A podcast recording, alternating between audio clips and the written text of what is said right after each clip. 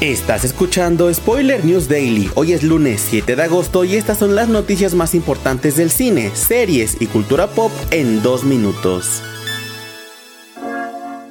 A finales de agosto llegará la tan esperada adaptación en live action del anime One Piece, y para subir la emoción Netflix liberó nuevas imágenes de la serie. En palabras del creador del anime, esta adaptación será completamente fiel a su versión original. La primera temporada se ubicará en el arco de East Blue, en la que Luffy, interpretado por el mexicano Iñaki Godoy, deberá encontrar un barco mientras reúne a la tripulación que le ayudará a seguir las pistas para encontrar un tesoro perdido y así cumplir su sueño de convertirse en el nuevo rey pirata. La serie de One Piece llega a Netflix el próximo 31 de agosto.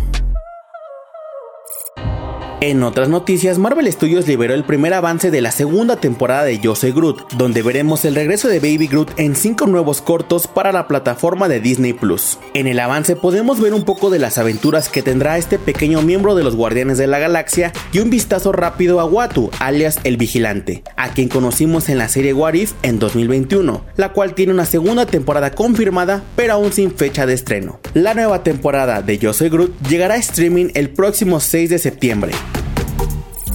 Para cerrar, les contamos sobre el desafortunado fallecimiento del actor Mark Margolis, mejor conocido por su papel de Héctor Salamanca en las series Breaking Bad y Better Call Saul a sus 83 años. Margolis también participó en series como Santa Bárbara, La Ley y el Orden, The Good Wife, American Horror Story, entre otras. Por su papel de Héctor Salamanca, obtuvo una nominación al Emmy como mejor actor invitado en una serie dramática en 2012. Esto ha sido todo por hoy. Recuerda seguir este podcast donde sea que lo estés escuchando para enterarte de cada nuevo episodio. Yo soy Miguel Estopa y Spoiler News Daily es una producción de Spoiler Time y Posta. Hasta mañana.